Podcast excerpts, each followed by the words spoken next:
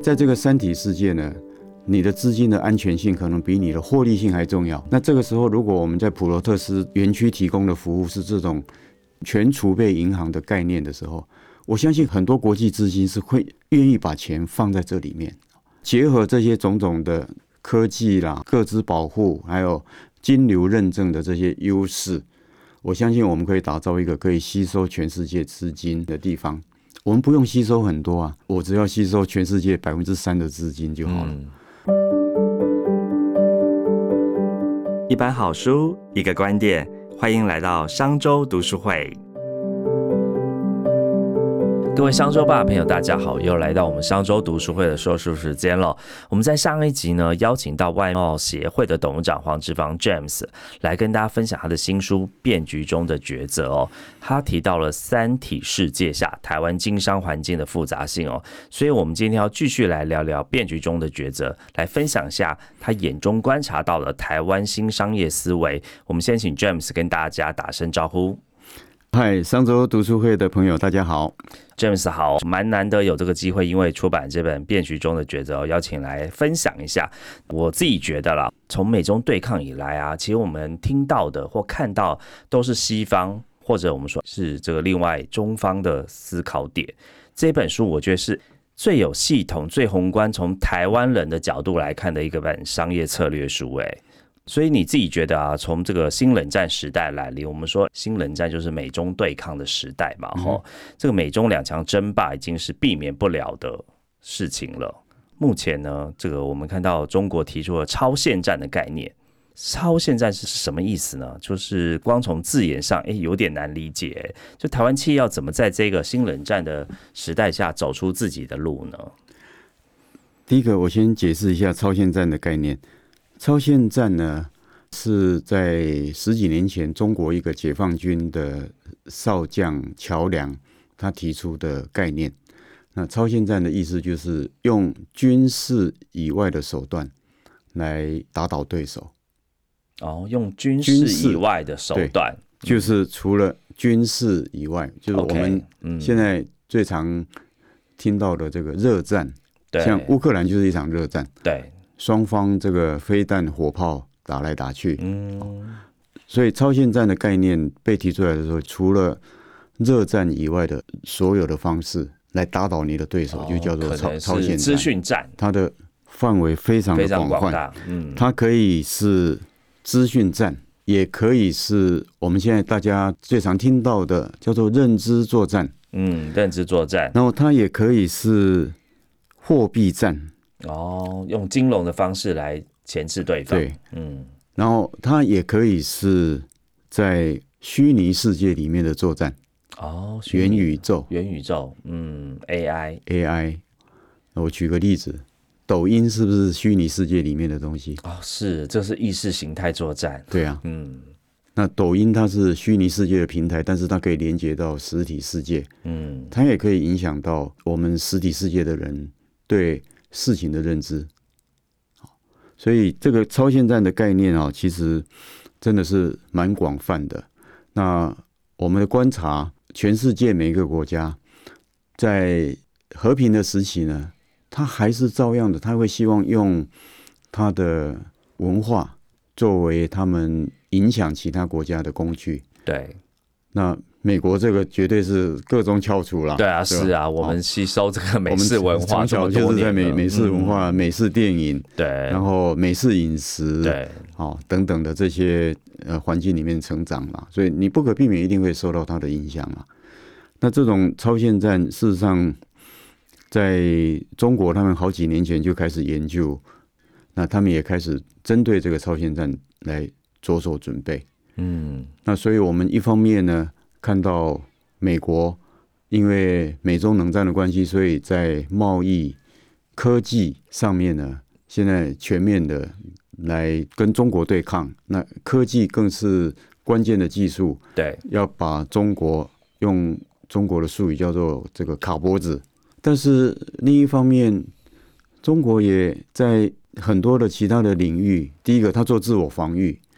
那自我防御这个动作，我们在书里面。讲了很多，那这个自我防御呢，会导致不只是说科技将来会分成两个世界、对，两个系统，那甚至将来可能连货币、连金融、连贸易都会分成两个系统。哦，那我们在书里面把这个现象叫做大分化。大分化，大分化。那这个大分化的现象呢，是不断的在扩散、在蔓延。这次以色列跟哈马斯的战争，在全世界也产生了这种大分化的现象。对，我有一个企业界的朋友，他跟我讲说，他有一张一千五百万美金的订单，在前几天就忽然就不见了，啊，为什么？就是因为以色列跟哈马斯的战争。哦，那大家会问说，那这跟台湾有什么关系？对啊，好像很遥远呢。很简单，哦就是因为我们朋友是帮美国的一个品牌商做代工，对，然后这一千五百万的订单，这个货是要出口到土耳其。嗯，以哈战争打响了以后呢，全世界就掀起的是支持以色列跟支持巴勒斯坦。那像联合国在最近的投票，要呼吁说，在加沙地区要停火，还有开放人道援助上面，投票的时候，这两个集团泾渭分明的立场看得非常的清楚。对，那这跟台湾有什么关系呢？因为阿拉伯世界不满美国不分青红皂白的力挺以色列，嗯，那以色列对加沙地区的这些轰炸啦，在国际媒体上面大量报道以后，对，阿拉伯世界受不了了，所以阿拉伯世界现在兴起抵制美国货嗯的浪潮。对，那所以这家美国公司本来是要出货一千五百万美金的物品到土耳其去，对，就被抵制了。被抵制了。土耳其的进口商说，因为你是美国的公司，所以他取消这个订单。哦，取消这个订单，现在连带的我们台湾的这这笔订单也不见了，哦，因为是台台湾生产代代工。哇，嗯，哦，所以嗯，这个也印证我们书里面讲的说，地缘政治的时代，对，一个地缘政治的变动，对我们的企业经营都会有所影响。嗯，真的是牵一发而动全身对哎，那这个当然就是说美中两强争霸嘛，好，那美中两强争霸就是我讲的是会有大分化的现象。嗯，那这个大分化的现象之下呢，事实上双方除了军事热战之外，很多领域的较劲早就已经在进行了。嗯，那我们可能会说，哎，我今天只是一家企业商，像刚才讲的，你的这个企业朋友，因为这个政治跟这个战争问题，就损失了一千五百万美金的订单。那身为企业的 CEO 跟专业经理人，到底在面对这个这么大的议题框架下，要怎么寻求自保呢？我们有一些想法哈，可能要摆脱过去的惯性的思维。对，那以前，特别是在大平稳的时代，就是过去全球化的时代，第一个全球化时代，你不太需要做选择，也没有人会逼你做选择。但是盛总，你有没有发现，过去这三年，很多地缘政治还有总体经济的变化，都逼着我们的企业界必须做出选择。你一定要选边站。你一定要选边站。嗯以前你不用选边站，或者是以前你可以两边都选，但是现在这个空间已经逐渐消失了。，对，就像乌克兰战争爆发的时候，我们有很多电子公司被乌克兰点名说你继续卖东西给俄罗斯是不道德的。对，那那时候国际舆论的压力排山倒海而来，嗯，那你要怎么选择？对，当时日本的 Uniqlo，他的发言人只回应了一句话，说：“但是我们卖衣服的这个也跟战争无关啦、啊，无关政治啊，俄罗斯哦他们也是人啊，也是要穿衣服啊。对，就讲这样一句话而已，就被骂翻了。不止骂翻了 Uniqlo 的股价啊，哦几乎腰斩。那所以你要不要选择？哦，这个要很小心哎。现在这对时这个时代，处处都逼着你要做选择，而且都是很困难的选择。嗯，那这个当然也都是跟美中对抗所引起的这种地缘政治的大分化有关系。所以企业家要思考的要更全面，不能够只有以前的这个商战了。所以我用呃超级企业家来形容现在台湾企业家面临的挑战，对，因为以前在全球化的时代，也就是我们书中讲大平稳的时代，你不用做选择嘛，你就依照全球化的规则，该到哪里投资就到哪里投资，那你东西该卖到哪里就卖到哪里。嗯，你真的不需要做太多的选择。但是现在呢，变成你处处都要做出选择，嗯，这是最大的不同。嗯，所以真的没有再像以前的那个选项，可以两边讨好，或者是我不做选择，那你就不用做生意了。很难。嗯，OK。那我们在这个书里面有看到一个我觉得蛮特别的，叫呃普罗特斯计划。普罗特斯计划是什么意思呢？可不可以请 James 介绍一下？好，我们会提出这个普罗特斯计划。哈，第一个我先解释一下，这个 Plutus 他是希腊神话里面的财神。那我们用希腊神话的财神来命名这个计划，是因为我们认为台湾现在的经济成长太过度依靠出口跟贸易顺差。嗯，那我们对 GDP 的成长对贸易顺差的依赖度高达百分之十三。嗯，这个几乎是全世界哈非常非常高的。那当然，全世界还有十几个国家对呃贸易顺差的依赖度比台湾还高，但是他们都是石油出口国或者重要原物料的出口国，或者是呢它的 GDP 全部靠金融业的。对，好那我们书中有这十几个国家列出来，嗯，但是以制造业为主的经济体，而经济成长又这么依赖顺差跟出口的，台湾就是唯一的一个了。对，那这个有什么有什么问题呢？因为我们台湾产业大部分是做代工，所以我们是在全世界供应链所谓的长边效应嗯，最尾巴的这一端。对，所以当全球的市场景气稍微有个风吹草动的时候，我们这些供应商呢，在鞭子的最后面就跟着大幅度的摆动，哦，就像蝴蝶效应，像蝴蝶效应一样。嗯，其实这个大家只要每天打开对，财经报纸、经济、工商，甚至还有一些呃其他的这个资讯，我们每天看到的标题，充分能够反映这种长边效应。嗯，只要市场有个风吹草动，我们马上就是哪些公司起伏很大，起伏很大啊，股价上上下下，股价上上下下，然后什么看好下半年，看坏下半年，对，所以我们在书中形容说，台湾经济成长只有一颗引擎，这颗引擎叫做出口，对，叫做顺差。那我们认为说，一个国家的经济成长要更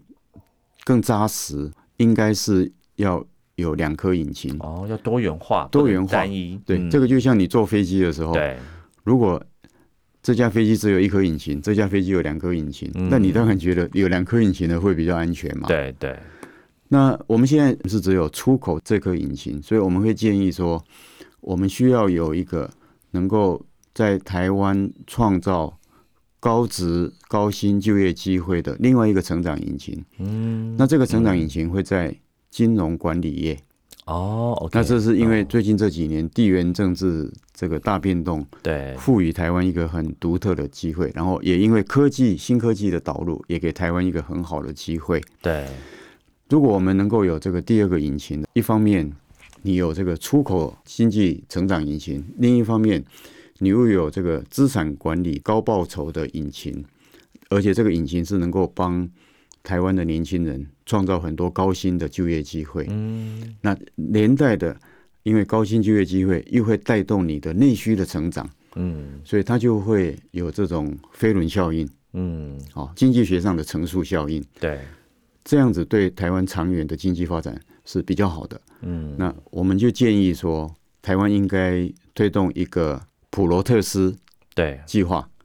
那这个计划呢，就是我们希望说能够在中南部设立一个金融园区，而这个金融园区呢，是来管理在现在这种三体世界，也就是说这种动荡不安的世界的时候，国际上有很多资金呢，它考量的不是的高利息所得或者高资产杠杆所得，它考虑的是安全，对，他考虑的是隐私的保护，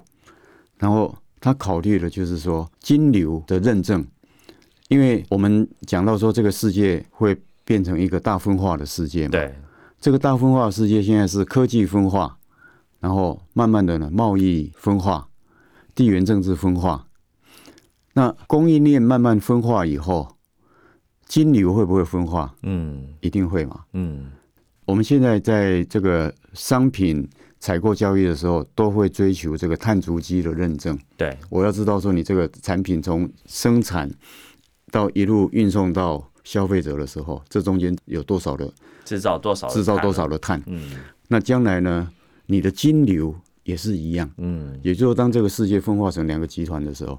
你的金流也会被要求说你要有很严格的这个认证，然后再加上说，盛忠，你觉得我们下一代的金融消费习惯跟我们这一代会一样吗？更不一样了，很很不一样，嗯。他们是在元宇宙没错，的时代长大的，对。他们有独特的金融消费的习惯，对，而且很多呢是用新兴的虚拟货币啊，虚拟货币然后嗯。以区块链为基础所打造出来的这些比特币，甚至将来的呃 CBDC 哦，数位货币等等这些的新的金融科技。对，所以，如果我们有一个呃普罗特斯的特区，这个特区呢是可以吸引全世界的资金来帮他做安全的，而且是可以有金流履历认证的一个资产管理。嗯这个可以创造出很多高薪的就业机会。哦，OK，就台湾呃，从以往的这个传统的代工或制造业，这个单颗引擎要走向第二颗引擎，但我很好奇的是说，尤其在地缘政治底下，像香港的这个金融中心逐渐的失去了它的东方明珠的魅力嘛，很多资产跟热钱转移到新加坡去了。有人会预测新加坡是亚洲第二个香港嘛？我们有什么优势可以跟新加坡来力拼呢？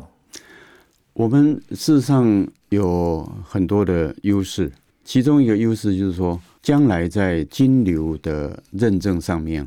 我们国家其实有很丰富的经验，嗯，因为过去这几十年来，我们对外投资还有对外资进入台湾的审核是非常严格的，对，那很少国家像我们这么严格。嗯，啊，特别是说两岸之间的投资，对，那种金流的审核是非常非常严格的。哦，嗯，那最近钱会很安全，对，嗯，所以我们这方面的经验非常丰富。我们书中也有提到，因为意外的关系，我们现在在各自的保护上面，事实上我们跟美国一样具有独特的意识，嗯因为我们跟美国都没有加入 CIM，。那美国是基于它的可能从资产管理还是其他方面的，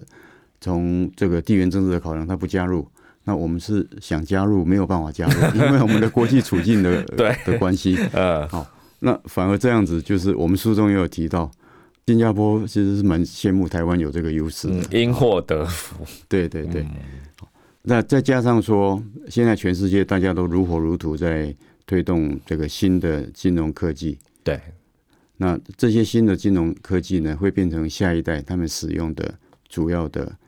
金融消费储存嗯，的工具。对，所以我们现在把台湾的所有的这些优势综合起来，去创造一个普罗特斯园区。那我们相信是可以吸收全世界的资金。嗯，为什么？去年盛中你应该记得，美国系股银行不是倒了吗？对，引起蛮大的风暴，对，嗯，但是美国系股银行在前年还入选美国前十大最佳银行，嗯，就证明说，在这个三体时代总金变化这么大的时候，其实你现在要考量的不是说你的钱如何做金融杠杆操作可以获得最大的利润，而是我的钱该怎么保住？怎么保住，放在哪嗯里是最安全的。对，对，那所以我们在普罗特斯计划里面也有提出这种全储备银行的概念。全储备银行呢，就是我有一百块的存款，那我只做一百块的放款，也就是说，你的钱放在我这里，你随时要来拿，你都不用担心领不到钱。对我没有杠杆化的操作，没有杠杆化，现在嗯商商业银行的操作那个杠杆倍数是太大了。对对，那如果像细股银行一样，大家存户一看，因为美国的这个利率上升，让细股银行它的资产缩水，然后大家一听到以后，怕到了，通通要去提款，那一下子就把它弄弄倒了。嗯，所以在这个三体世界呢，你的资金的安全性可能比你的获利性还重要。嗯，那这个时候，如果我们在普罗特斯园区提供的服务是这种全储备银行的概念的时候，我相信很多人很多国际资金是会愿意把钱放在这里面。对，结合这些种种的科技啦、各资保护，还有金流认证的这些优势，我相信我们可以打造一个可以吸收全世界资金。我们不用吸收很多啊，对，我们书中讲说，我只要吸收全世界百分之三的资金就好了。嗯那你作为一个企业家，你在这么全世界这种变动这么大的时代，总是要有一些保命钱嘛。对，从你的资产里面一定要拿出一定比例的钱，放在一个最安全的地方。那我们提供这个服务就好了。嗯，只要我我们能够吸收百分之三的资金，那我们所能够创造的这些效益，那就很不得了了。嗯，那就会变成变成我们另外一个经济引擎。没错，所以才会提到说，这个是可以为年轻世代创造零污染，但是却是高收入的工作机会耶。现在因为我们半导体业太强，对，所以大家觉得要出头，就只好念都去当工程师都。当工程师，因为薪水很高。对，那不是念理工的这些学生怎么办？嗯，事实上，金融业、资产管理业是可以让这些非理工科系的学生提供一个非常好的舞台。嗯，我们书中也有提到，其实很多台湾人他们在全世界的金融市场表现都非常的出色。我们过去的刻板印象就是认为说，台湾人呢就是只能够做制造，只能够做代工，那我们的服务业、我们的金融业是很弱的，没有什么国际竞争力。这有很多环境跟历史背景的关系。嗯，我觉得以台湾人的聪明才智，我们可以把制造业做到全世界最强。对，如果我们创造一个适当的舞台，让台湾的年轻人，这些非理工科的年轻人去发挥，我可以保证他们一样做的跟我们在做半导体一样的精彩。对，只是我们从来没有给他们这样的舞台。对，所以台湾从早期的制造业，一直到现在很引以为傲的科技业，哦，其实在金融业也可以大有可为的哦。我认为是如此，嗯，而且我们看到过很多的例子。最近呢，也跟台湾一些在做新金融的新创团队有很多的接触。对，那我就发觉说，这些台湾年轻人真的非常的聪明，他们可以在全世界在金融创新，在有很多模糊地带去找到新的商业模式。台湾不缺人才，我们缺的是一个舞台给他们发挥。没错。那其实我们刚才讲到台湾进入金融业以外，我们也来回头来谈谈哦。其实三十年前世界化对台湾的企业来说就是中国化嘛，就产业吸进到中国去。中国这几年呢、它的很多政策跟行为，其实我们外界看来，你会觉得，哎、好像它是不按照牌理出牌，但其实它都是有计划性的、诶 James，你在做这个外贸协会的工作当中，其实接触到非常多的台商，你自己怎么看待中国这几年，不管是对台湾企业，或者是对世界相关的这一些企业战，到底它是怎么进行的？台湾企业要怎么预做准备呢？第一个就是先回应您刚才讲的说，中国最近有一些决策，包括共同富裕啦，或者是整顿一些特定的像网络行业啊、补教行业啊等等，然后他的战狼外交啊，会让大家觉得他捉摸不定，而且好像不按牌理出牌。可是我们的观察是，中共呢，他们事实上是在意识形态跟理念，从一九四九建国以来一直到现在呢，不论是谁当家，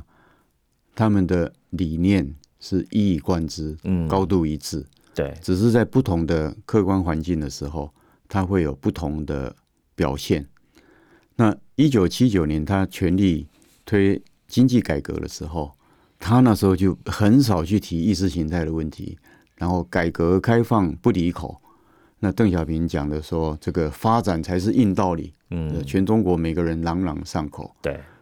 后来他的实力逐渐壮大以后，当然习近平主席有提出“中国制造二零二五”、“中国梦”、“一带一路”等等这些的，让大家觉得说，是不是就放弃他们过去的这种韬光养晦的政策？我们在观察中国这么多年的演变的时候，我们发现说，它的理念啊，从建党开始以来没有太大的改变。中国共产党它是一个最我用冷酷务实的政党来形容，嗯，所以当他需要改变的时候，他是毫不犹豫，嗯，就像说 COVID-19 封城的政策，到情势到他觉得他需要改变的时候，一天呢，嗯，在其他的国家。他要做出一个这么大的决定，他要花多久的时间？对他来讲，他只有一天，嗯，就全部解封。大家觉得说 crazy，这个政府是 crazy 的，但事实上，你从另外一个角度来讲，他是比谁都还务实。所以我们也提出一个概念呐，就是说不要低估我们的对手，甚至他现在遭逢一些经济逆风的时候，也不要严重低估。我们在博弈的时候，一定是宁可哈。把对手可能想象的所有的情境都把它列入考量。嗯，哈马斯在今年十月七号能够突袭以色列成功，为什么？就因为这个剧本从来不在以色列的想象当中嘛，对不对？对。所以呃，我们在这本书里面提到很多中国他怎么看世界，还有它的策略是什么，它的超限战的策略是什么，它如何来达到它的策略。啊，我们提出这些呢，主要是给企业家参考，因为我们第一个两岸经贸的关系非常的密切，但是两岸经贸关系也受到整个地缘政治的影响，而不断的在做调整。那对我们的企业家来讲呢，很多人其实在中国三十年来，他们有很多第一手的观察跟经验。我私底下跟很多台上朋友在聊中国的情况的时候。我觉得他们那个真的是第一手的田野调查，来自于现场，来自于现场，而且那个都是有关企业生死存亡的的那种直接的感受。对，但话说回来，我们看待中国不能够全从西方媒体报道的角度，嗯，来看待中国。现在很多的讨论说，中国会不会像日本一样步入三十年的经济衰退跟失落？过去这二十年来，很多西方的学者也写了很多的书，说中国经济即将崩溃等等。那这么多年来，哈，它的经济不但没有崩溃，还一路成长，成为世界第二大的经济体。所以，我们主张不要完全从西方媒体的观点来看待中国，嗯，那也不要从特定的政治立场来看待中国。我们要很冷静的、务实的、务实的来评评估中国的发展。其实，在这本书的开头啊，您有用了狄更斯在《双城记》说了一句话，就那是最好的时代，是最坏的时代啊。我们都会走向天堂，也会走向另一端，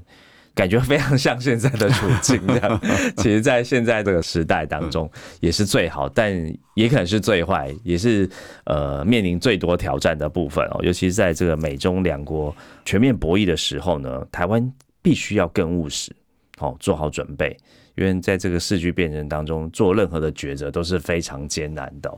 今天非常谢谢 James 的分享。如果想要知道更多国际局势的分享，还有发展，还有台湾企业该怎么应应变局，欢迎我们一起来阅读这本《变局中的抉择》。另外，跟听众分享一个好康，上周 CEO 学院推出企业读书会方案。如果您的公司希望透过读书会来促进共识及学习，引领团队成长，欢迎收看下方资讯栏，将有专人规划企业读书会，为您打造学习型团队。如果是使用 Apple Podcast 收听的朋友，也欢迎到评论区留下五星好评跟您的感想。我们下次见，谢谢 James，拜拜，拜拜。商周读书会集结商业周刊出版的好书选读，邀请您订阅 Podcast 商周吧，或是按赞追踪 FB 粉丝团商周读书会，掌握最新出版讯息。